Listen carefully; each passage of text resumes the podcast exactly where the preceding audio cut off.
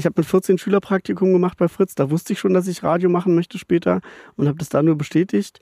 Aber wenn man jetzt so wirklich als Kind, Kind äh, denkt, und das ist bis heute ehrlich gesagt auch geblieben, wenn es mit dem Radio schief geht, dann äh, gehe ich in den Rettungsdienst. Und im Idealfall werde ich dann so, so äh, äh, Notfallsanitäter auf dem Rettungshubschrauber. Das ist so der, der ganz schreckliche Plan B. Und ein großer Traum von mir eigentlich.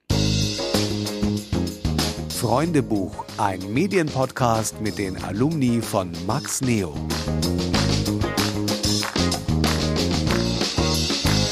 Hallo, schön, dass ihr auch wieder bei einer neuen Folge unseres Freundebuchs dabei seid. Ich bin Lena Schnelle und zu Gast ist diesmal Daniel Klaus.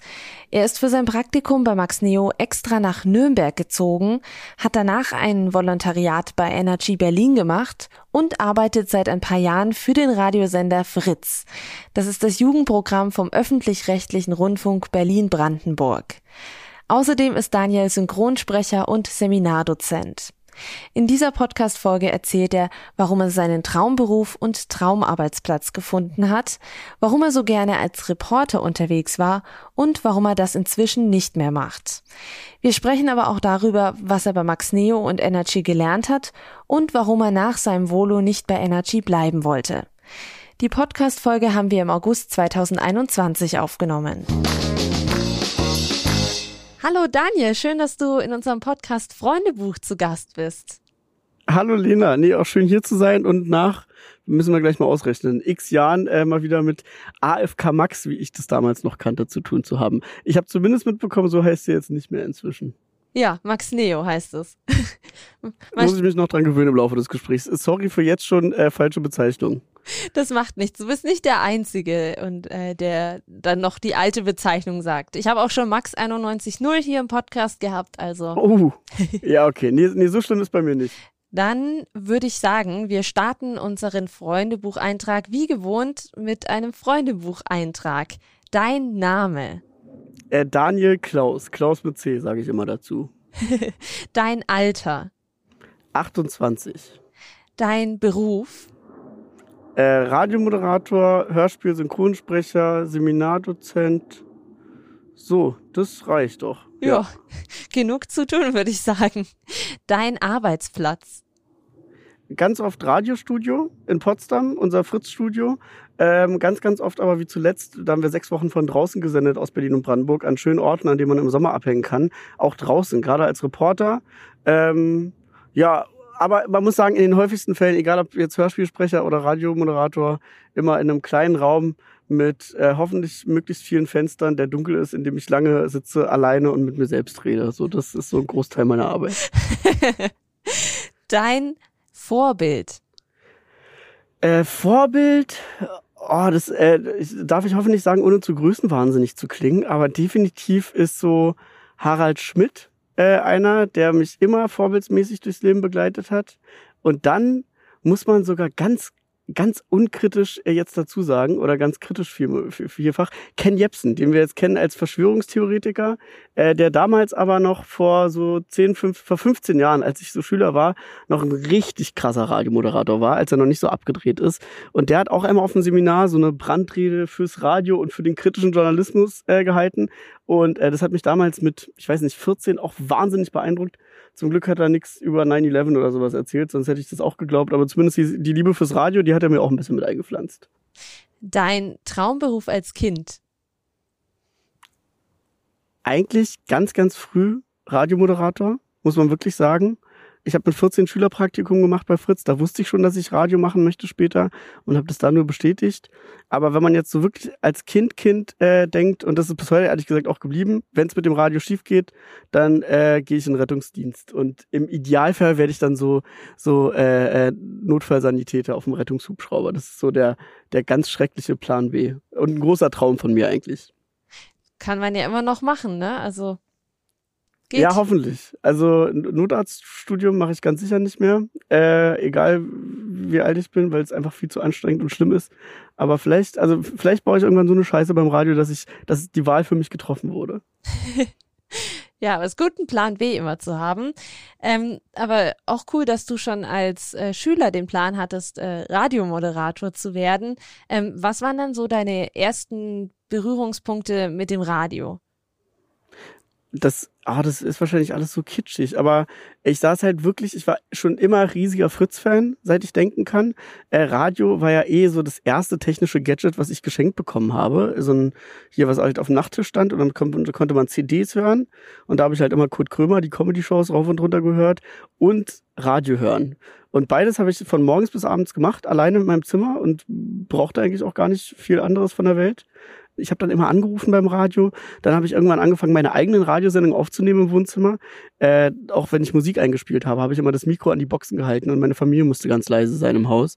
Ähm, also das wirklich das Schülerpraktikum mit 14 war eigentlich fast das Ende der Fahnenstange, kann man sagen, weil dieses Reporter-Ding und so am Mikro sitzen, das fand ich irgendwie schon immer geil. Schon wahrscheinlich mit diesem ersten Fisher Price Radio mit diesem Plastikmikro, äh, mit diesem gelben Kabel dran, habe ich das schon gemacht. Und wann war dann sozusagen die das erste Mal, dass du einen Radiosender betreten hast und äh, was machen durftest? Äh, dass ich was machen durfte im Schülerpraktikum halt mit 14 bei Fritz. Äh, ich hätte eigentlich viele Aufgaben gehabt. Also ich sollte vor allem so äh, den Anrufbeantworter mal abhören und da dann Nachrichten raussortieren, äh, die wichtig wären äh, für uns von Hörern. Das war ehrlich gesagt aber witziger, als sich das anhört, weil ich weiß nicht, auch ihr beim Radio habt ja die Erfahrung, dass er wirklich Hinz und Kunst bei dir anruft. Äh, und das sind teilweise sehr lustige Telefonate oder Anrufe, die du da abhörst. Äh, aber eigentlich habe ich diese Aufgabe den ganzen Tag gar nicht gemacht, sondern äh, habe immer im Studio abgehangen von morgens bis abends, habe alle Moderatoren und Moderatorinnen bekniet, um denen über die Schulter gucken zu dürfen. Und im Prinzip muss man sagen, ich übertreibe leicht, ging ich aus meinem Schülerpraktikum mit 14 raus und konnte das Studio, äh, in dem ich heute auch sitze, schon komplett bedienen. Also damals habe ich die wertvolle Vorarbeit geleistet für heute. Ach, das ist irgendwie echt eine süße Geschichte. Ich kann mich dir jetzt gerade echt gut vorstellen, wie du da so als Kind äh, in dem Fritz-Studio abhängst. Und, Total. Äh, ich habe mir sogar das B-Studio aufschließen lassen und dann eine eigene Sendung in ganz dicken Anführungsstrichen aufgenommen, äh, was oh. eher aus Wildknöpfe drücken bestand und sowas. Aber da wusste ich damals mit 14, äh, das ist mein Traum.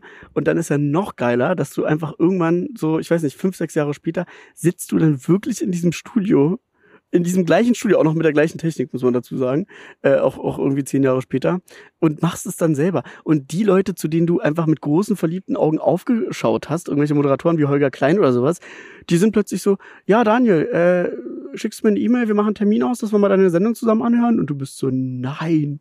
äh, also das, gerade die, die ersten Monate bei Fritz, wo ich alle meine Idole quasi, wo das plötzlich Kollegen waren, äh, das war sehr lustig. Da war viele große Augen und da war ich eigentlich eher der Fanboy als irgendwie neuer Kollege. Ach, süß. Richtig cool Story auf jeden Fall, dass du dann zurückkehren konntest und jetzt so deinen Traum lebst. Wie ähm, bei Fritz hast du ja die Technik und so weiter zumindest schon mal gesehen. Hm, hast du die redaktionelle Arbeit dann auch irgendwann kennengelernt? Hm, ich habe die damals schon so ein bisschen im Schülerpraktikum kennengelernt. Also ich habe zumindest gecheckt, oh, das sind also nicht nur die Leute im Studio, sondern vor allem äh, das Doppelte der Arbeit fällt vor der Sendung an irgendwie, äh, wo die ganzen anderen Leute in der Redaktion vor ihren PCs rumwursteln. Ähm, in meinem Schülerpraktikum habe ich aber vor allem so Veranstaltungsplanung äh, gemacht und da ein bisschen geholfen. Also wie soll jetzt der Messestand von Fritz aussehen? Ähm, aber dann halt, als ich angefangen habe mit 2021 bei Fritz zu arbeiten als freier Mitarbeiter, da musste ich ja Geld verdienen, war freier Mitarbeiter, also bin ich immer noch, sind wir alle, äh, und musste aber zusehen, dass ich meine Aufträge gepitcht bekomme und meine Themenvorschläge. Ähm, und dann merkst du zwangsläufig, wie groß die Redaktion ist, wie viel Hierarchien es vielleicht auch darin gibt, wie viele Arbeitsschritte ähm, und was alles passiert, bevor so ein Beitrag im Radio läuft. Zwischendrin warst du aber auch noch bei uns, oder? Genau. Ähm, ich war direkt nach dem Abi ähm, erstmal bei euch und darüber sehr, sehr dankbar, wirklich bis heute, weil das einfach eine richtig coole Sache ist, dass du so professionell und so früh, so schnell praktisch Radio machen kannst. Das ist wirklich richtig viel wert. Nach dem Abi bei euch, ein halbes Jahr, drei Monate waren eigentlich angedacht, aber ich habe halt, ich glaube, im ersten Monat schon gemerkt, jetzt ist schon ein Drittel vorbei, das kann nicht sein. Äh, ich, nach, nach drei Monaten bin ich erst so weit, dass ich das Ganze hier selbstverständlich machen kann, so wie ich mir das vorstelle. Deshalb habe ich gleich verlängert. Ähm, und bin danach zum, also wieder zurück nach Berlin gegangen, habe da ein dreimonatiges Praktikum gemacht bei einem auch meiner Radiovorbilder, bei Tommy Wosch. Ähm, und bin so dann zu Energy gekommen, habe da zwei Jahre mein Volo gemacht, weil Fritz mich Schande über euch, bis heute bin ich sauer, deswegen äh, damals noch nicht nehmen wollte. Und dann ging es total lustig nach dem Energy Volo. Äh, dann wollte ich mich eigentlich als Fritz Praktikant bewerben. Als Praktikant haben sie mich wieder abgelehnt. Und dann habe ich mich direkt im Anschluss an die Absage als freier Mitarbeiter beworben. und, und das hat geklappt. Also es ist bis heute einfach lustig. Ich hätte auch kostenlos für euch gearbeitet, aber ihr Schweine äh, wollt jetzt nur gegen Geld. Und dann machen wir das halt so seit inzwischen sechs Jahren. Verrückt. Du bist dann extra praktisch von Berlin nach Nürnberg gezogen, um eben hier bei Max Neo zu arbeiten. Da muss man sich genau. ja sehr sicher sein, dass das was Gutes ist, oder? Ja, ne? Also man muss ja schon dazu sagen, äh, ich bin bei meinen Eltern ausgezogen, das war ein wichtiger Schritt, deshalb wollte ich auch gleich weit weg irgendwie, das fand ich schon ganz cool. Also das mit Nürnberg, äh, das mit Nürnberg sage ich immer, äh, die sechs Monate, das war so mein Auslandsjahr in Franken. Also ne, da habe ich einfach mal kulturelle neue Erfahrungen gesammelt, meinen Horizont erweitert, äh, gelernt auf eigenen Beinen zu stehen und so. Ähm, das, das hat, hat echt ganz gut getan. Ähm, aber ja, ich war mir irgendwie auch sicher, alles, was ich vorher über den Sender ge gehört und gelesen habe, dass ich das genau das ist, was ich ausprobieren möchte. Und im schlimmsten Fall wären es ja auch nur drei Monate gewesen, die nicht so geil sind. Ähm, also das, das hätte ich schon überlebt. Ähm, aber ja, vielleicht war es auch ein bisschen naiv, aber es hat sich alles ausbezahlt. Ich war auch so naiv. Das war ja meine erste Wohnung in Nürnberg, die ich suchen musste für mich. Ich habe mich auf eine einzige WG beworben, weil ich die cool fand und habe festgestellt, ich dachte dann, das ist nur ein Kennenlernen und Vertragsunterzeichnen und bin dann plötzlich in Nürnberg zum ersten Mal und stehe da mit 30 Leuten beim WG-Casting. und es war auf meinem einstündigen geplanten Nürnberg-Besuch halt die einzige Wohnung, die ich mir angeguckt habe. Und äh, ja, da war ich schon ziemlich früh mit dem Ernst des Lebens konfrontiert. Hab aber glücklicherweise sogar noch das Schwein gehabt, wie einfach zu oft im Leben, dass ich auch noch genau diese Wohnung bekommen habe sofort. Aber das war Nürnberg. Cool. Die drei im Weckler vermisse ich wirklich bis heute.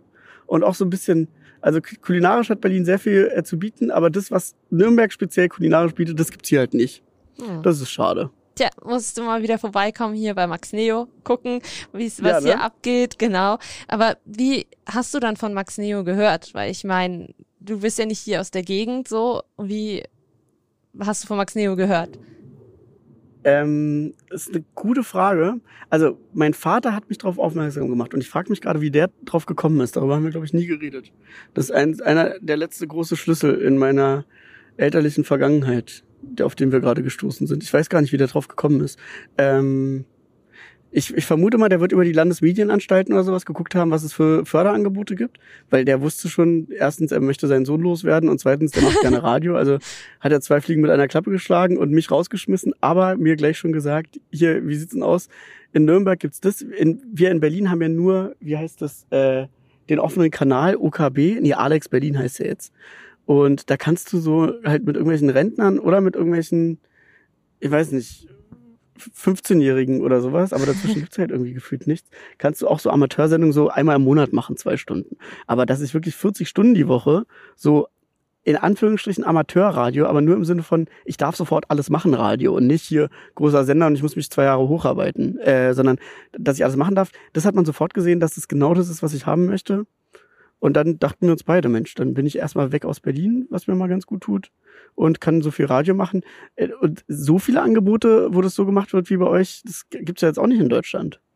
Also hier zwischen Berlin und Nürnberg habe ich sonst nichts gefunden, was auf halber Strecke gelegen hätte, äh, wo ich genau sowas hätte machen können, irgendwie in der zweiten Woche schon Nachrichten sprechen oder moderieren, äh, wie das bei euch der Fall ist oder war. Also das ist schon viel wert. Deshalb hat sich das gelohnt, nach Nürnberg zu kommen. Äh, wir haben auch noch ein Hörbeispiel da. Ähm, das war, oh. glaube ich, da hattest du auch eine eigene Sendung auch, oder? Ja, ja. Das war's los, hatte ich mit meinem Kumpel Flo. Das hat so eine Sendung, die hatten wir uns selber ausgedacht. Aber das ist eh nochmal ein Thema für sich, weil Flo ist halt, den habe ich damals kennengelernt, der kommt halt aus Erlangen äh, und der ist bis heute einer meiner besten Freunde. So, äh, mit dem habe ich so eine Abendsendung irgendwie gemacht. Ich glaube alle zwei Wochen, ähm, weil es echt viel Arbeit war, wie wir festgestellt haben. Zwei Stunden Sendung, wo wir tausend Ideen hatten, das irgendwie alles vorbereitet zu bekommen. Und dann habe ich im Tagesprogramm, glaube ich, auch moderiert ab und zu und die Nachrichten ganz am Anfang gesprochen. Ich glaube, das waren so meine Aufgaben. Und natürlich hier so Pressekonferenzen, wichtige Fragen stellen. Dann hören wir uns doch mal kurz äh, an. Das war ist jetzt ein Ausschnitt äh, aus den Nachrichten. Genau, den hören wir uns jetzt mal kurz an. Nachrichten. Es ist 4 Uhr, guten Tag. Gaddafi an unbekanntem Ort beerdigt, mehr Aufmerksamkeit beim Thema Missbrauch gefordert und Umwelt und Gesundheit im Großraum Nürnberg. Staatsminister Söder beschließt zusammen mit Nürnbergs Oberbürgermeister Mali eine 10-Punkte-Agenda. Im Studio Daniel Klaus. Der libysche Ex-Diktator Gaddafi wurde heute gemeinsam mit einem seiner Söhne und einem Vertrauten an einem geheimen Ort beerdigt. Damit das Grab keine Pilgerstätte für Gaddafi-Anhänger wird, soll der Ort geheim gehalten werden. Eine Kommission soll jetzt die Frage klären, ob der frühere Machthaber Libyens bei einem Schusswechsel ums Leben kam oder gezielt hingerichtet wurde. Bei einer Explosion in Gaddafis Heimatstadt Sirte sind heute nach Angaben des Fernsehsenders Al Arabiya bis zu 100 Menschen ums Leben gekommen. Nach ersten Erkenntnissen handelt es sich aber nicht um einen Anschlag, sondern um einen Unfall. Klingst auf jeden Fall noch sehr, sehr jung. Ja, ne, das hat sich verändert. Und auf jeden Fall, ich wäre ja sogar fürs, für, für Bayern 1 zu seriös gewesen mit meiner Ansprechhaltung, die ich da versucht habe. Aber hinterher ist man wahrscheinlich immer sehr kritisch mit sich selbst. Ja. Aber doch klingt schon cool, finde ich. Also klingt jung, klingt richtig wannabe, möchte gern seriös. So einfach, äh, also Bayern 1 ist doch bei euch so unser Ja. Inforadio, ne? Der Nachrichtensender. Ja, B5 aktuell. B5 aktuell. B5 aktuell, doch stimmt, den habe ich immer gehört. Äh, nachts und Jürgen Törkott. Ist euch der noch ein Begriff? Ja, Ey, von nach, nach. Ich habe damals in Franken übers Radio den geilsten Moderator, warum habe ich den nicht als Vorbild genannt? Der hat die Nacht vielleicht durchgerockt, ey, der hat irgendwie von 1 bis 6 oder sowas seine Sendung oder von 1 bis 4, keine Ahnung. Richtig geile Sau. Ach, es gab, also wirklich. Ähm, nee, aber es ist lustig, sich so zu hören. Jünger ja und so richtig wannabe seriös. So wie, wie man halt Nachrichten im Ohr hat von irgendwie B5 aktuell oder von N24 oder so. Und so versucht man es dann nachzumachen. Aber so läuft's halt die ersten Jahre. Man versucht immer irgendwas zu imitieren, was man im Kopf hat und cool findet. Und irgendwann findet dann, äh, man dann seine eigene Personality, wie es heißt, so schön. Hattest du die eigene Personality schon so ein bisschen gefunden in der Show, die du mit Flo hattest, hier bei Max Neo? Oh, ich glaube, das wäre sehr früh dafür gewesen. Also in Ansätzen ist man ja immer auf der Suche, schon von Anfang an. Das war ich auf jeden Fall. Ganz so anders. Also um Welten unterscheidet sich das bestimmt nicht von außen, für mich aber schon. Weil damals hat man ja nur sich ausprobiert und inzwischen hat man ja viele Jahre Berufserfahrung schon, wo man weiß, äh, womit man sich sicherer fühlt, wo, was man gerne zeigt, was man gerne weglässt. So. Ähm, das war damals der Weg und der Aufbruch. Was aber bis heute geblieben ist, definitiv, das finde ich ganz lustig, äh, das ist das Konsistenteste in meinem Leben. Ähm, hält länger als jede Beziehung und Freundschaft, meine äh, Baustellen beim Sprechen. Nämlich mein zu schnelles Sprechen und so meine Gedankensprünge, die sehr, sehr groß sind. Mit denen man teilweise äh, nicht so richtig mitkommt, was ein bisschen unfair ist den Leuten am Radio gegenüber. Das ist gleich geblieben. Das war schon in meinem ersten Aircheck bei AFK Max damals, wurde mir das äh, vorgeworfen, in Anführungsstrichen. Äh, und das hat sich bis heute nicht geändert. Also ich im Prinzip die Airchecks hätte man sich sparen können über die Jahre, weil ich krieg heute noch das gleiche gesagt wie bei AFK Max damals. Witzig. Diese Show, die ihr da zusammen hattet, ähm, ihr habt die euch ja selbst so ein bisschen erfunden oder halt aufgestellt. Was war bei euch da so wichtig? Hattet ihr da ein Konzept? Äh, nee. Das ist bis heute auch das große Problem in meinem beruflichen Leben. Hätte ich mir Konzepte überlegt, wäre bestimmt einiges äh, äh, besser erklärbar gewesen. ähm, oder halt einige Sendungen verständlicher. Äh, nee, wir hatten damals kein Konzept, wir hatten einfach nur zu viel Bock. Äh, und ich, ich sage zwar immer allen Leuten, dass Bock ist das Wertvollste im Berufseinstieg und so, aber das stimmt, ein bisschen Konzept hätte der Sache auch nicht geschadet. Wir hatten keins. Wir wollten eine Late-Night-Show machen, wir hatten wahnsinnig viel Bock, Radio zu machen. Das heißt, wir haben die ganze Woche über Themen gesammelt, hatten dann irgendwie, und deshalb mussten, konnten wir auch nur alle 14 Tage, wir hatten halt nach, nach 14 Tagen irgendwie für die zwei Stunden Sendung, keine Ahnung, 20 Themen oder sowas. Und dann machen wir zu zweit. Ja, okay, dann machen wir neben der Arbeit abends jeder zehn Beiträge. Und da sind wir dann nach wenigen Wochen drauf gekommen, dass es ein bisschen dicke ist.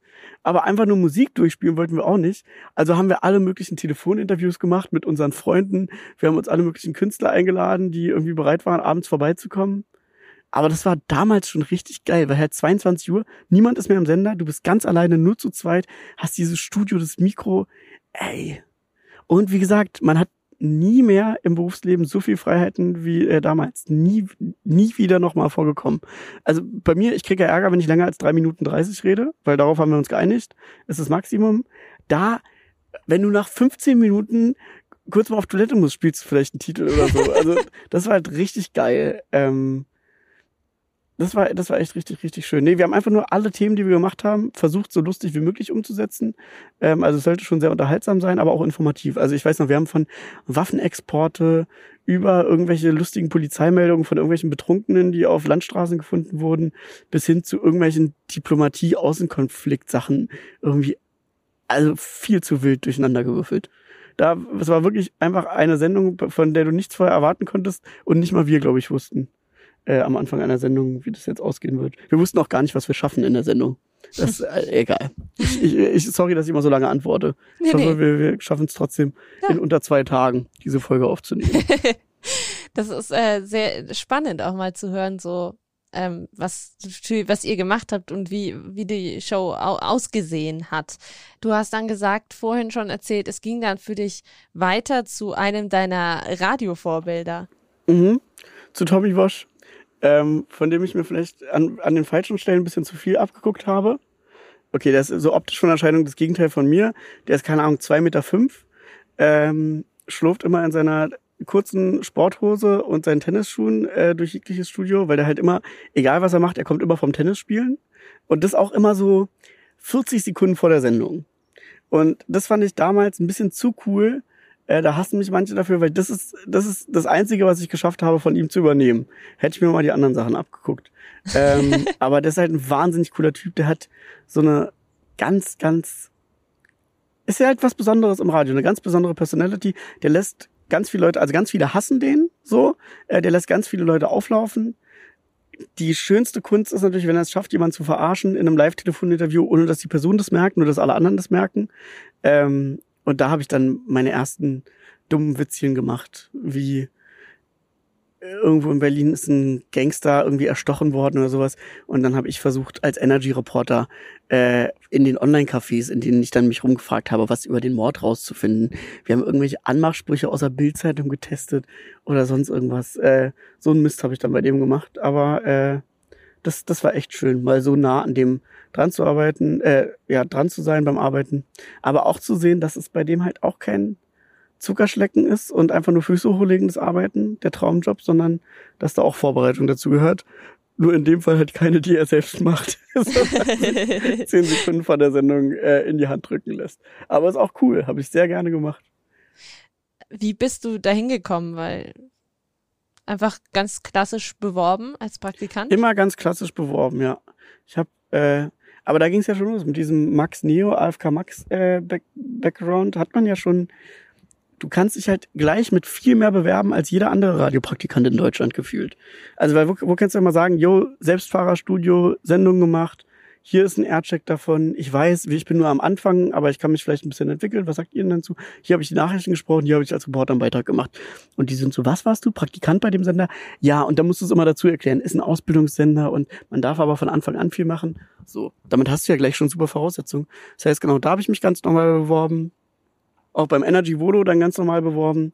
Aber wie gesagt, du hast ja gleich schon einen halben Stein im Brett, wenn du halt sagen kannst, hier, ich war in Nürnberg ein halbes Jahr, um Radio zu machen und da selber Sendungen zu moderieren. Das ist ja viel besser als, ja, ich habe bei JamFM in der Musikredaktion hospitiert, irgendwie so. Weißt du, das ist natürlich, ist cool. Und hat deshalb immer gleich so geklappt, auch wenn ich in meiner Bewerbung immer darauf geachtet habe, äh, außergewöhnlich zu sein.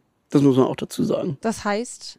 So ein bisschen ziemlich freche Airchecks habe ich mit eingesendet. Also als ich mich bei Fritz beworben habe, habe ich äh, habe ich meine Energy Airchecks nach zwei Jahren hier Energy Hit Music Volo äh, habe ich die durchgehört und war so scheiße, du kannst dich damit nicht bei Fritz bewerben. Also weil da ist jetzt nichts bei, wo du irgendwie Leute von Fritz mit beeindrucken könntest. Ähm, also habe ich so ein, ich habe das Audio noch. Ich habe direkt die Chefin von Fritz angesprochen in meinem Bewerbungsaudio und meinte, hallo Frau Schmid, eigentlich würden hier an dieser Stelle meine Energy Airchecks laufen. Aber ich habe die mir angehört und dachte mir, hm, machst du mal stattdessen lieber was mit, wie sagt man, Inhalt. und, dann, und, deshalb habe ich extra für diese Bewerbung einen Beitrag produziert und bin dafür nach Brandenburg auf ein kleines Dorf gefahren und habe da nach den letzten verbliebenen Jugendlichen gesucht. Und dann habe ich halt wirklich äh, so einen Beitrag vom Dorf gemacht, wo ich dann irgendwie eine alte Frau frage, wo sind denn hier noch Jugendliche? Jugendliche? Ah, gibt's eigentlich keine mehr. Außer da vorne, da wohnt der Max. So, und so war dann irgendwie zwei Minuten Beitrag. Äh, und den habe ich gemacht und das haben die natürlich sehr gefeiert. Aber nee, ich habe sogar noch einen draufgesetzt. Ich habe auch in meiner Fritz-Bewerbung so ein Telefon-Comedy gemacht mit Hallo, hier ist die Telefonseelsorge für Radiomoderatoren. Ja, hallo, hier ist Daniel Klaus. Ich bin so unglücklich bei Energy. Mach den ganzen Tag nur Gewinnspiele. Und ich will mal eine Augenhöhe haben mit dem Hörer. Was mache ich denn da? Ja, da kannst du nichts gegen machen. Damit musst du zu Fritz. so. Sowas habe ich noch gemacht. Und Geil. auch bei der Energy-Bewerbung war so, ja, ich bin Daniel Klaus und eigentlich kann ich alles. Also gerade wenn es um Sprechen geht, ich mache Vokale, kann ich, ich kann Konsonanten, Umlaute. Äh, freundlich bin ich auch. Ich sage immer guten Tag, wenn ich äh, in der Praxis sitze und jemand kommt rein. Irgendwie so. Also das habe ich schon immer gemacht. Weit hinaus über guten Tag, ich bin auf Sie aufmerksam geworden durch bla bla bla. Verstehe. Also definitiv außergewöhnlich und äh, auch. Und mir fällt noch ein, sorry, dass ich dich unterbreche. Nee, alles äh, gut. Die Fritz-Bewerbung kam auch in einem DIN A0 Pappkarton, den ich gekauft habe, der knallgelb war, im Fritzgelb. Äh, also ja, ich habe immer eine Bewerbung erst losgeschickt, wenn ich sicher war, dass ich genommen werde. Und dafür habe ich aber auch teilweise ein halbes Jahr gebraucht, bis ich die dann losgeschickt habe und mich getraut habe. Aber hast auf jeden Fall Mut bewiesen, würde ich sagen. ja, ja, aber das, also es, ich weiß, aber auch wenn ich das erzähle, hört sich das immer mutig an. Aber es war halt, ich hatte keine andere Option. Es gab in Berlin keinen anderen Sender.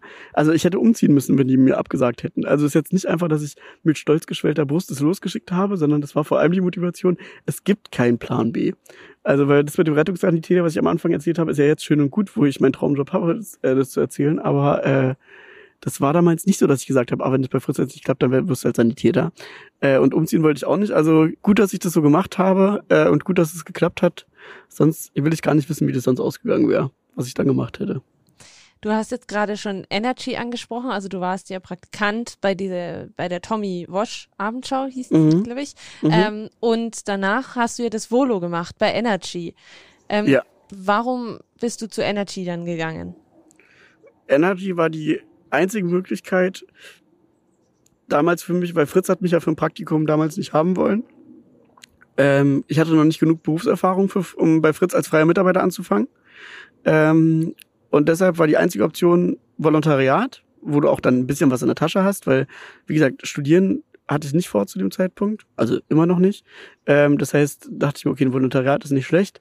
Ähm, habe es auch probiert an der EMS, das ist die Electronic Media School, das ist das öffentlich-rechtliche Volo sozusagen ähm, im RBB. Äh, bin da aber nicht reingekommen. Und dann war Energy, die hatten gerade Volontariat ausgeschrieben, auch Moderationsvolo. Und das war dann für mich schon ziemlich verlockend. Ähm, und dann habe ich da zwei Jahre Volo gemacht, was ja auf der einen Seite zwei Jahre lang jedes Wochenende gearbeitet, aber ich durfte auch meine eigene Sendung machen. Zwar durfte ich nur, ich weiß nicht, 30 oder 40 Sekunden reden. Wenn es hochkommt, mal 1,30 einmal die Stunde. Ähm, das war schon echt hart für jemanden, der zum Labern äh, zum Radio gegangen ist. Aber ich durfte gleich schon Veranstaltungen moderieren mit mehreren hundert oder mehreren tausend Menschen. Äh, wir haben da ganz viel gefeiert als Team. Also es war schon echt, also alles andere als mein Traumsender, aber eine richtig schöne Zeit. Was waren das für Veranstaltungen, die du äh, da moderieren durftest? Ach, der Privatradiosender präsentiert ja also gefühlt jede zweite Veranstaltung, die von irgendeinem Einkaufszentrum oder sowas ins Leben gerufen wird. Und so war ich dann in irgendwelchen Vodafone-Shops äh, und habe dann irgendwie lustige Interviews mit irgendwelchen Omas gemacht. Weißt im Hintergrund nicht so David Getter aus unseren Boxen. Aber dann habe ich dir die Oma, ich weiß nicht, 10 Euro Guthaben verlost für diesen Monat. Oder natürlich, also ganz groß war Energy in the Park mit 30.000 BesucherInnen. Äh, hier im Strandbad Wannsee, so ein kostenloses Event äh, wo du aber, ich weiß nicht, an jeder Ecke ein Sparkassentattoo unfreiwillig aufgedrückt bekommst und äh, wo dann aber auch große Künstler aufgetreten sind und Künstlerinnen. Äh, und das ist dann schon cool da, ne, wenn irgendwie, ich weiß nicht, 5000 Leute anstehen, so eine mobile Bühne zu haben und die Leute zu bespaßen in der Warteschlange, das hat schon richtig Bock gemacht. Habe ich auch viel gelernt. Und natürlich erstmal so ein bisschen meine Personality gefest, gefestigt, regelmäßige Airchecks bekommen, regelmäßige Sendungen gemacht, Mikrosicherheit, Sendefahrsicherheit, hat sich schon gelohnt. Nur, also nach einem Jahr hatte ich so langsam die Schnauze voll. Das zweite Jahr war ein bisschen durchschleppen, äh, aber trotzdem. Und Geld verdient habe ich auch schon. Ich weiß nicht, 800 Euro netto im Monat oder so. Das ist ja schon was, wenn man davon noch nie was verdient hat. Ähm, und damals konnte man in Berlin davon sogar eine Wohnung und Essen bezahlen. Das glaubt man heutzutage gar nicht mehr. Ähm, naja, nee, also war eine coole Zeit, am Ende ein bisschen anstrengend, aber äh, bereue ich auf keinen Fall, auch wenn es, wie gesagt, inhaltlich das Gegenteil von dem war, was ich machen wollte. Weil es eben keinen Inhalt hatte, sozusagen, oder was? Ja, es war halt, hey, hey, gute Laune und nicht, also ich verstehe mich eigentlich bis heute auch nicht wirklich als Journalist, sondern eher als Entertainer, aber das muss schon irgendwie, also gesellschaftlich ein bisschen relevant sein, das Programm, was man macht. Und ich weiß nicht, wenn du einfach nur, keine Ahnung, genderst, dir bestimmte Themen, die du für wichtig hältst, auch mal anguckst und nicht einfach nur alles machst. Privatradio ist ja oft einfach nur Abschaltimpulse reduzieren. Und der erste Abschaltimpuls ist ein Moderator oder eine Moderatorin, die über irgendwas redet, was Janina nicht interessant finden könnte oder Tilo. Aber dass wir einfach vielleicht auch mal sagen, und so machen wir das ja bei Fritz glücklicherweise, ja, ist jetzt nicht ganz angenehm, wenn wir jetzt über Endometriose reden und über irgendwelche Frank äh, Krankheiten, wo irgendwie Frauen einmal im Monat irgendwie zwei Liter Blut in den Bauchraum blutet. Äh, aber so müssen wir halt machen, weil nicht mal irgendwie die ganzen Gynäkologinnen und Gynäkologen diagnostizieren das richtig. Also reden wir jetzt darüber. Und das ist schon ach, wichtig und gut und erleichternd, äh, bei einem Sender zu sein, der eben auch solche Prioritäten setzt und nicht nur, wie viel werden wir gehört, wenngleich das natürlich auch wichtig ist. Du hast das Volo ja dann hinter dich gebracht und ähm, hast dann sozusagen gesagt, hey, ich will nicht weiter dort bleiben, sondern ich will jetzt zu Fritz wieder zurück. Genau. Äh, unbedingt. Also das, da gab es keine andere Option und deshalb ist die Bewerbung dann auch so üppig ausgefallen und so dezidiert. Weil, wie gesagt, bei Energy hätte ich auch weiterarbeiten können, wollte ich aber nicht. Und deshalb äh, musste ich dann auch zu Fritz, auch um es mir selber zu beweisen. Ich bin jetzt eher im Nachhinein ziemlich erschrocken, wie schnell aus diesem Schritt, den ich immer mal machen wollte, sechs Jahre werden, die ich jetzt schon da bin. Ähm, das, das jagt mir einen kleinen Schrecken ein, weil habe ich nicht kommen sehen, dass die Zeit so schnell vergeht. Weil jetzt bin ich schon wieder an dem Punkt, ich habe gerade erst meinen Traumjob, seit drei Jahren moderiere ich die Nachmittagssendung und habe so meine eigene feste Sendung, feste Arbeitszeiten als freier Mitarbeiter und sowas, also richtig geil alles. Und jetzt bin ich so, huch, jetzt sind da schon drei Jahre mit der Sendung, sechs Jahre bei Fritz vergangen und jetzt muss ich schon weiter überlegen, wie es weitergeht oder was. Äh, das erschreckt mich, also in, in, in dem Stadium bin ich gerade eher. Ähm, ja, aber das hat dann zum Glück geklappt äh, nach dem Energy Volo. Und wie gesagt, war auch absolut alternativlos. Keine Ahnung, was ich sonst gemacht hätte. Du hast gesagt, du hast jetzt seit drei Jahren die äh, Nachmittagssendung. Ähm, ja. Als du am Anfang dort warst bei Fritz, ähm, was waren da am Anfang deine Aufgaben? Was durftest du am Anfang machen? Äh, die ersten Sachen ganz, ganz am Anfang waren äh, Reportagen, Beiträge erstellen vor draußen. Das war auch die Zeit bis zur Online-Umstellung vor zwei Jahren bei Fritz, in dem wir auch noch viel mehr Geld im Radioprogramm ausgegeben haben. Das ist heute leider nicht mehr so. Heute haben sich die Prioritäten ganz, ganz deutlich Richtung Online verschoben bei Fritz. Aber damals war das noch ganz normal, dass wir einen Pool hatten an RadioreporterInnen, die halt morgens Themen, Themen gepitcht haben, äh, mittags die umgesetzt haben und die sind dann nachmittags gelaufen oder am nächsten Morgen in der Frühsendung. Und so war ich die ersten Monate quasi in meiner Probezeit, in Anführungsstrichen. Ähm, habe ich mir jeden Morgen in der Redaktionskonferenz ein Thema überlegt, was ich vorschlage. Ich sag mal, jeden zweiten Morgen hat es vielleicht geklappt. Und dann war ich, ich weiß nicht, bei irgendwelchen Infoveranstaltungen der Bundeswehr, die wir interessant fanden, bei irgendwelchen Schulaktionen, wenn Schülerinnen und Schüler irgendwie was Besonderes gemacht haben, mit meinem Flashmic äh, und habe da Sachen aufgenommen, hinterher einen Beitrag drüber gemacht, den mit dem Chefredakteur, mit der Chefredakteurin abgenommen. So, das waren so meine ersten Monate bei Fritz. Und dann ging es aber ziemlich schnell in die Frühreporter-Schicht. Äh, das ist richtig geil, weil wir hatten halt für die Frühsendung immer einen eigenen Reporter, der live während der Sendung halt von 5 Uhr morgens bis äh, 10 Uhr vormittags oder morgens ähm, äh, mit dabei war und immer rausgefahren ist und schon Live-Reportagen während der Morgensendung geliefert hat. Und dafür hatten wir auch so einen eigenen Mini, ähm, also das Auto, mit einer Satellitenschüssel oben drauf und äh, WLAN-Router mit LTE-SIM-Karte drin und so. Also richtig geile Technik, die du halt selbst, das ist ja auch das Geile am Radio im Vergleich zum Fernsehen, kann ich auch noch einen Monolog gerne drüber halten. Ähm, ich bin halt morgens mit diesem Mini alleine losgefahren nach Berlin oder nach Brandenburg und habe irgendwelche Geschichten gesammelt von Leuten, hatte meinen Laptop auf dem Beifahrersitz, meinen voll eingerichteten Arbeitsplatz mit Mauspad und allem und habe die Beiträge auf dem Beifahrersitz morgens um 5.40 Uhr geschnitten irgendwie und dann liefen sie um 6.10 Uhr im Radio und das ist schon, ah, das war eine richtig geile Zeit. Also ähm, das habe ich richtig, richtig gerne gemacht. Und dann Stück für Stück immer mehr moderiert, bis ich dann das jetzt nur noch mache. Hattest du dann gleich die Nachmittagssendung oder durftest du noch dazwischen nee, eine andere machen? Ich habe erstmal am Anfang Wochenende moderiert so da die Frühsendung, äh, dann Mein Fritz, unsere Musikwunschsendung, die wir auch früher mal hatten. Also das ist immer eine, eine, eine Stunde Sendung am Abend, äh, was perfekt ist zum Reinkommen. Das habe ich dann zwei, drei Jahre gemacht. Zusätzlich, also Reportage und Moderation, so im Kleinen. Und dann so seit drei Jahren Nachmittagssendung, ja.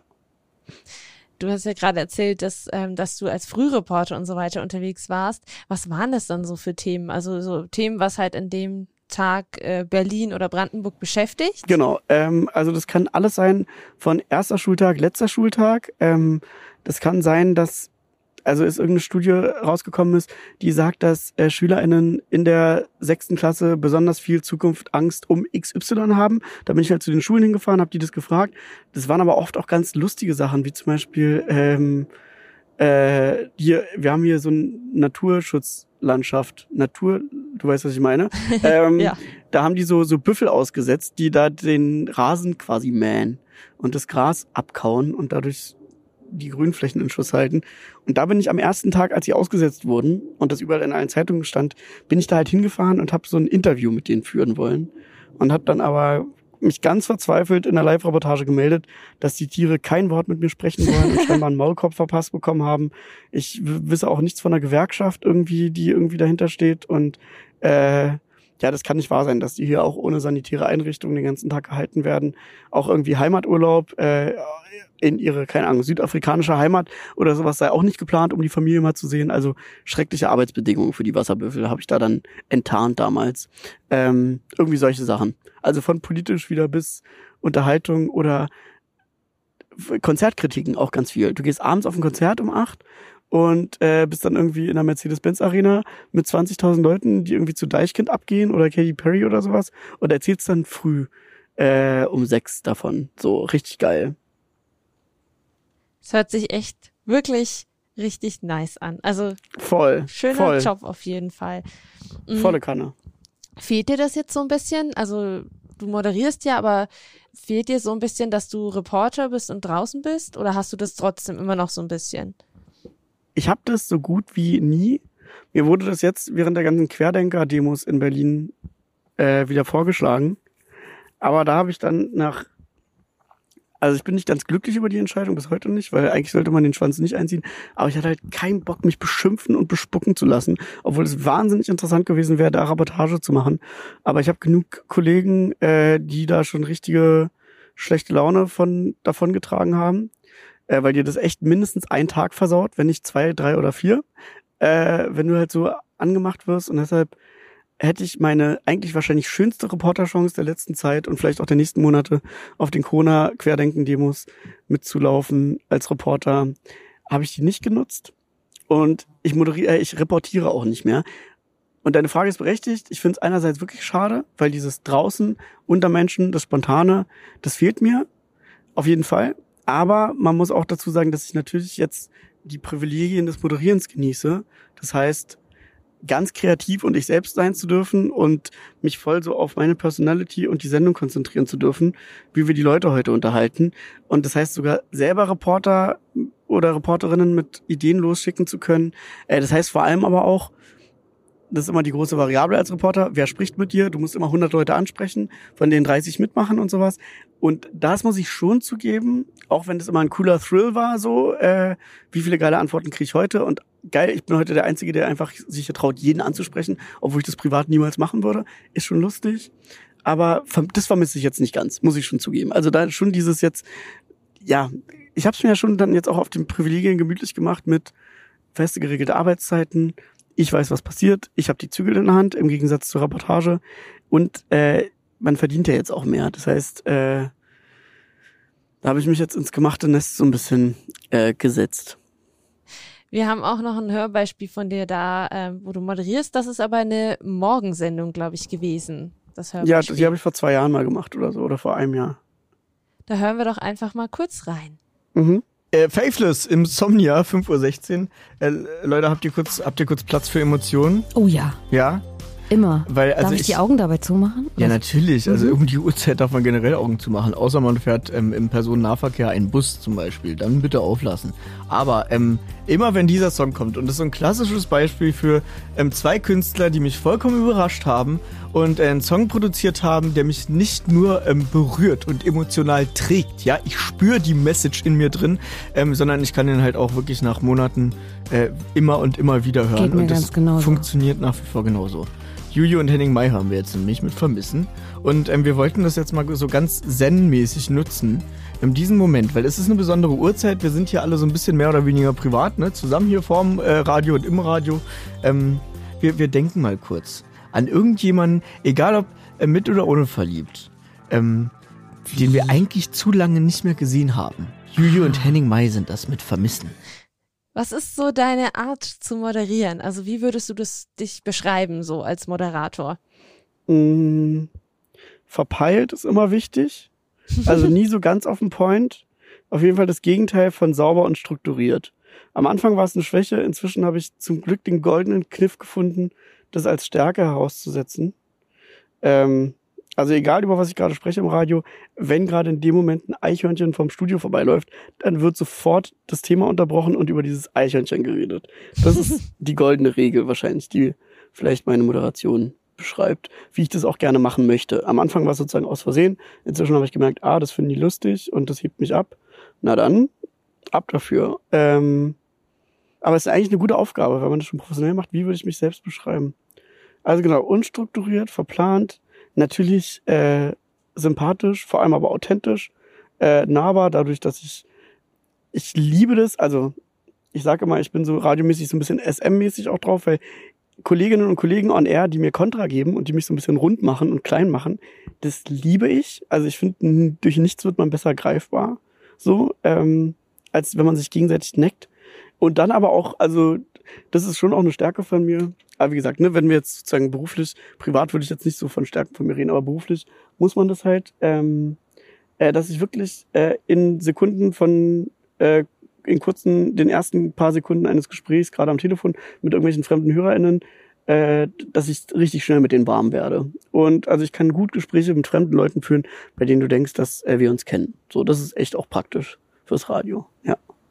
Ja, durchaus. Und ähm, wie ist das so von der Umstellung her, wenn du ähm, normalerweise eher wahrscheinlich alleine als Moderator im Studio sitzt und dann in der Morgenshow hast du ja dann auch m, noch mehr Leute um dich rum, also zumindest mindestens ein Moderationspartner in.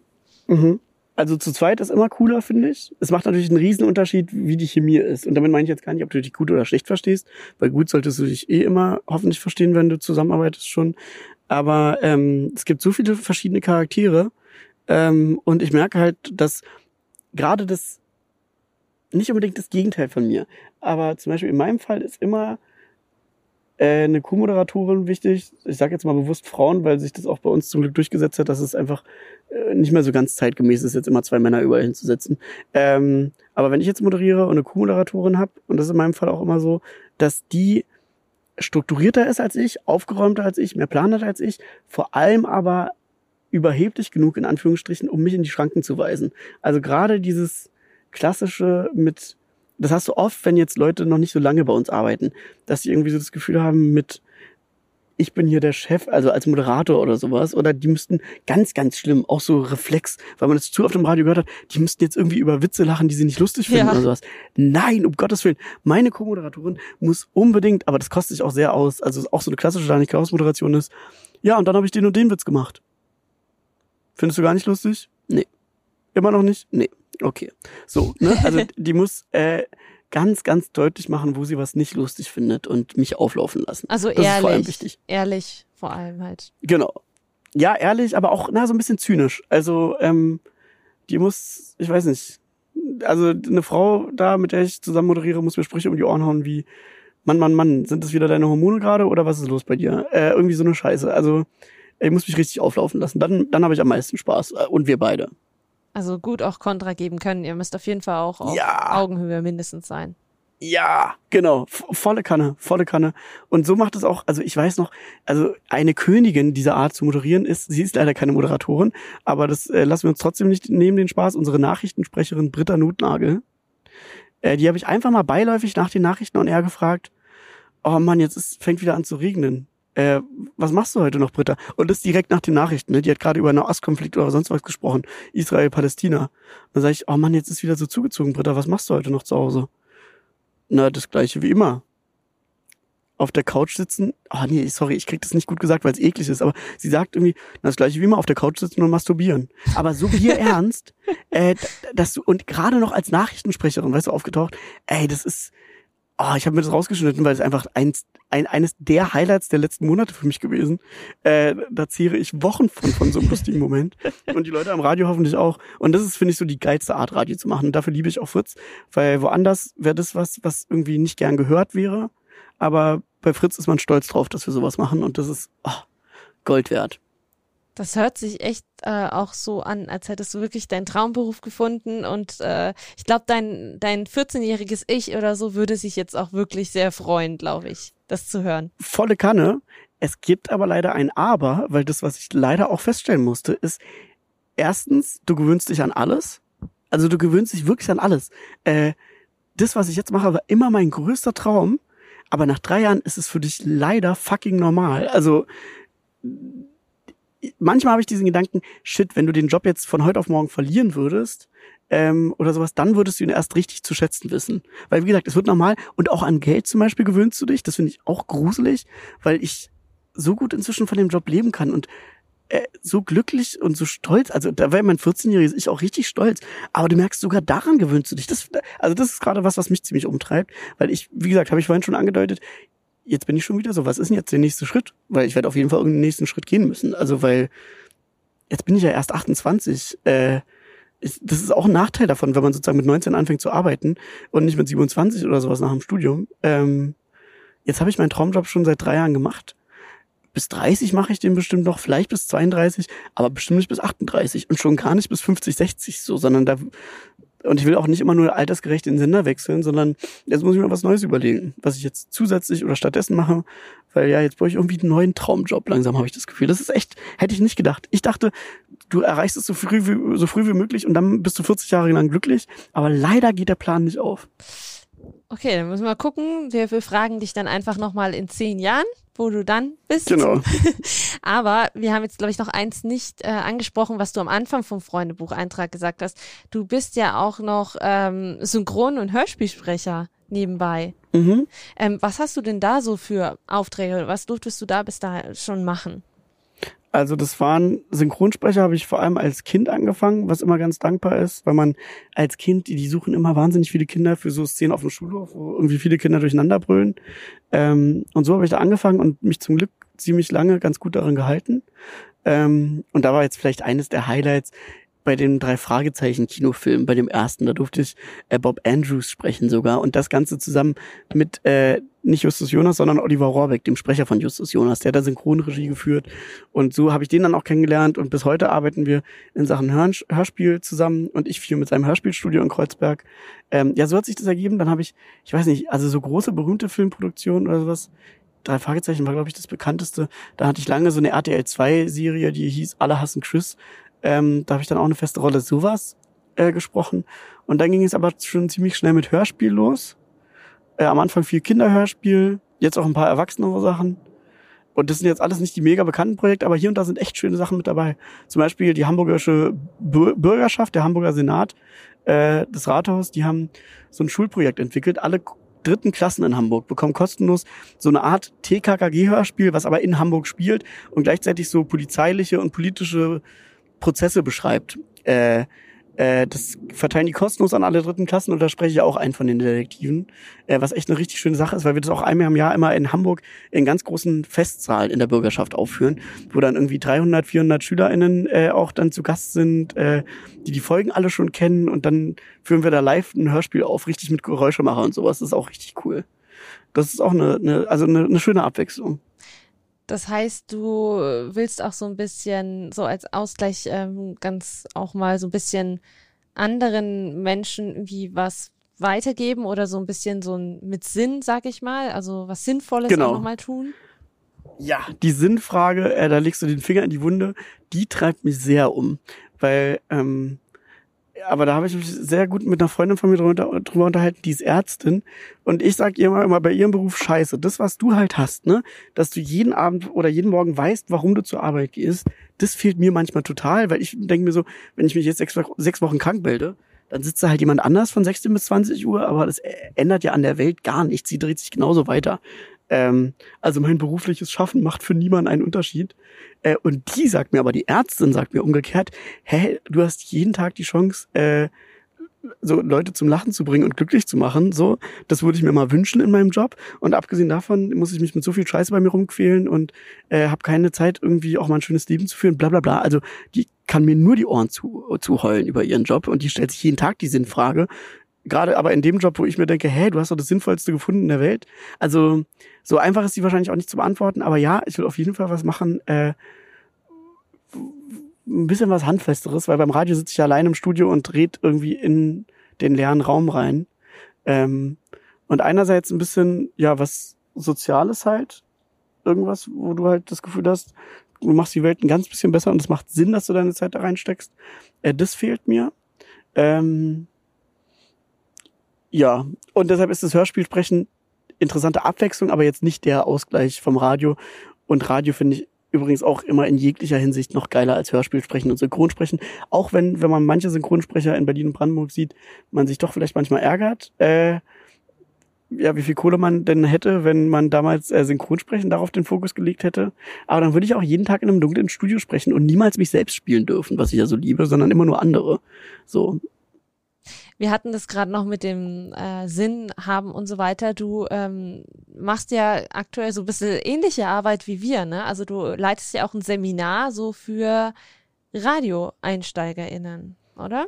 Ja, das ist echt richtig cool, dass damals vor, ich glaube, drei Jahren, 2018 muss es gewesen sein, das MIZ auf mich zugekommen ist, das Medieninnovationszentrum Babelsberg.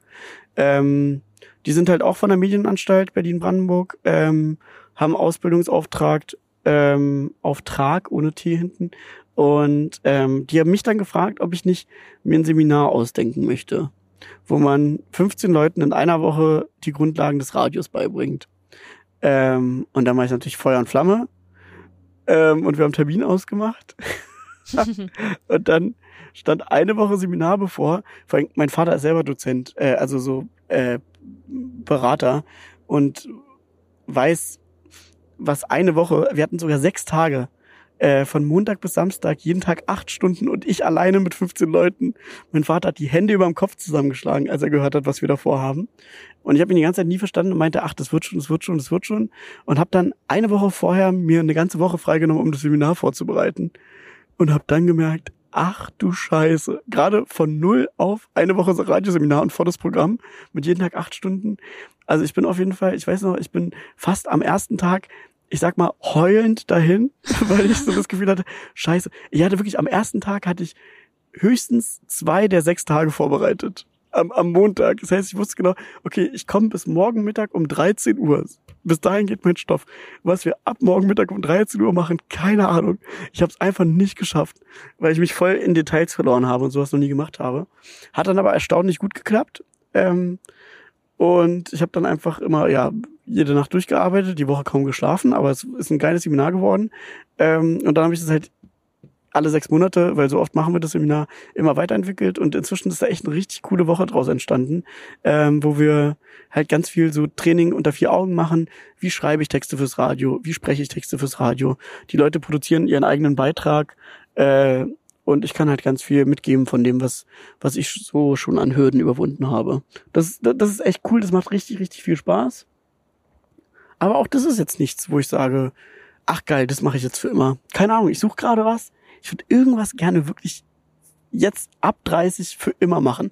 Ich habe aber die große Befürchtung, es gibt nichts, was man irgendwie 30 Jahre lang geil findet, wenn sich das nicht fortwährend weiterentwickelt und verändert. Dann sind wir gespannt, äh, ob du das findest, ob du da was findest, was du für danach ab 30 für 30 Jahre machst oder ob du Im besten Fall kriegt man davon was mit. Ich sag dann Bescheid. Ja, Das wäre super. also, Ihr dürft gespannt sein.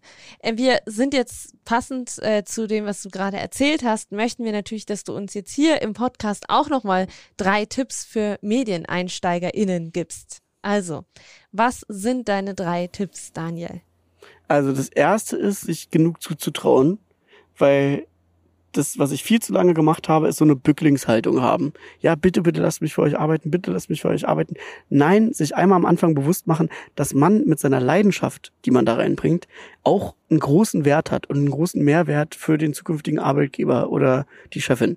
Ja, also nicht immer dieses, oh, das wäre so nett, wenn sie mich hier arbeiten lassen würden, sondern, ey, ich kann vielleicht noch nicht alles, aber ich bin wahnsinnig begeistert und deshalb bin ich äh, für euren Laden echt viel wert. Ja, also weg von diesem, ach, äh, das wäre so toll, wenn Sie mich nehmen und so eine liebe Geste von Ihnen. Nein, eine Chefin, ein Chef, wenn da ein Mensch hinkommt, der richtig, also für die Sache brennt und Lust hat, dann ist es genug wert, um eingestellt zu werden und nicht immer sich so klein machen. Das ist das Erste. Das Zweite ist, ähm, selber beurteilen, ob du deine Arbeit gut findest oder nicht, weil äh, andauernd immer Leute deine Arbeit bewerten werden und vor allem ein und dieselbe Sache, da kriegst du fünf verschiedene Meinungen zu. Also ich will jetzt niemandem zur Überheblichkeit neigen, aber die meisten äh, dem würde ein bisschen mehr Überheblichkeit, ein bisschen mehr Selbstbewusstsein ganz gut stehen. Und du wirst fünf verschiedene Meinungen immer zu allem hören, was du machst. Äh, fisch dir selbst die Meinung raus, die du für am besten hältst, am, die dir am besten passt, die am besten zu dir passt. Und am Ende des Tages, wenn du selber was gemacht hast, was du gut findest, und jemand sagt, er findet es nicht so gut, dann lass dich davon nicht verunsichern, sondern bleib bei dem, was du selber denkst und lass dich nicht abbringen von den zigtausend anderen Meinungen. Äh, niemand hat recht also du genauso wenig wie die anderen und dann kannst ja auch du deiner Meinung wohl ein bisschen mehr Gewicht geben. Ähm, und der dritte Tipp, ich weiß, das war schon sehr lang für zwei Tipps. Ja, also machen, eine große Klappe haben und es kochen definitiv alle nur mit Wasser. Also man vergleicht sich immer mit irgendwelchen Leuten, die erfolgreicher sind, toller vermeintlich als man selbst, aber das ist Bullshit. Also es gibt niemanden, der erstmal grundsätzlich mehr kann als man selbst. So, es ist einfach so in keinem Fach. Ähm, also wenn man sich dafür entschieden hat.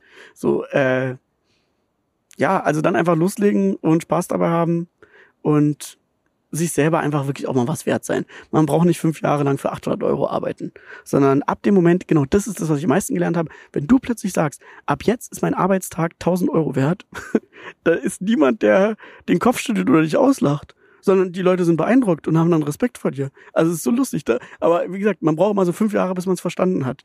Aber wenn du es verstanden hast, ist geil. Ist ein bisschen ein geiler Trick. Dann wollen wir natürlich noch den Freundebucheintrag so beenden, wie wir ihn begonnen haben. Dein bester Song.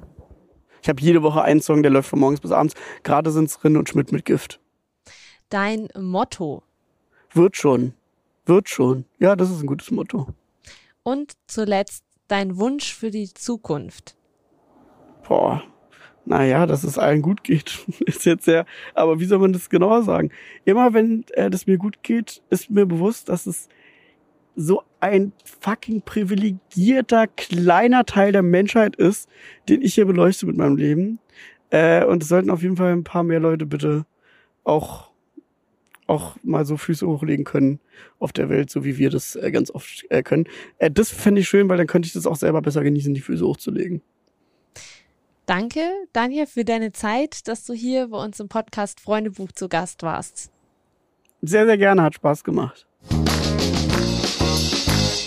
In der nächsten Podcast-Folge habe ich Simon Dallmayr zu Gast. Er arbeitet als Videosportjournalist bei der Bild. Es ist mir auch schon ein paar Mal passiert tatsächlich, dass Leute äh, dann gesagt haben, okay, äh, dann will ich jetzt mit dir nichts mehr zu tun haben.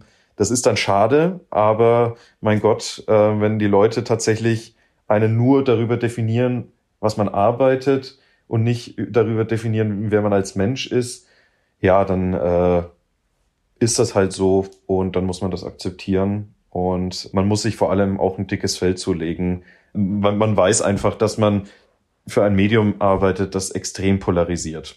Simon Dahlmeier erzählt in der nächsten Podcast-Folge, warum er sein Journalistikstudium abgebrochen und erstmal nichts Journalistisches studiert hat und warum seine Zeit in Köln für ihn beruflich frustrierend war. Außerdem sprechen wir darüber, warum die Fußball-Europameisterschaft 2016 ein wichtiges Erlebnis für seine Karriere gewesen ist, wie für ihn die Umstellung zum Boulevardjournalismus war und wie es ist, für den Axel Springer Konzern zu arbeiten. Wenn ihr das nicht verpassen wollt, dann abonniert doch gerne unseren Podcast und folgt uns auf Instagram. Wir heißen da Radio Max Neo. Wir würden uns auch sehr freuen, wenn ihr uns Feedback gebt per Mail an podcast@maxneo.de oder einfach eine Nachricht auf Instagram schreiben. Wir freuen uns über eure Nachrichten. Ciao, macht's gut. Freundebuch, ein Medienpodcast mit den Alumni von Max Neo.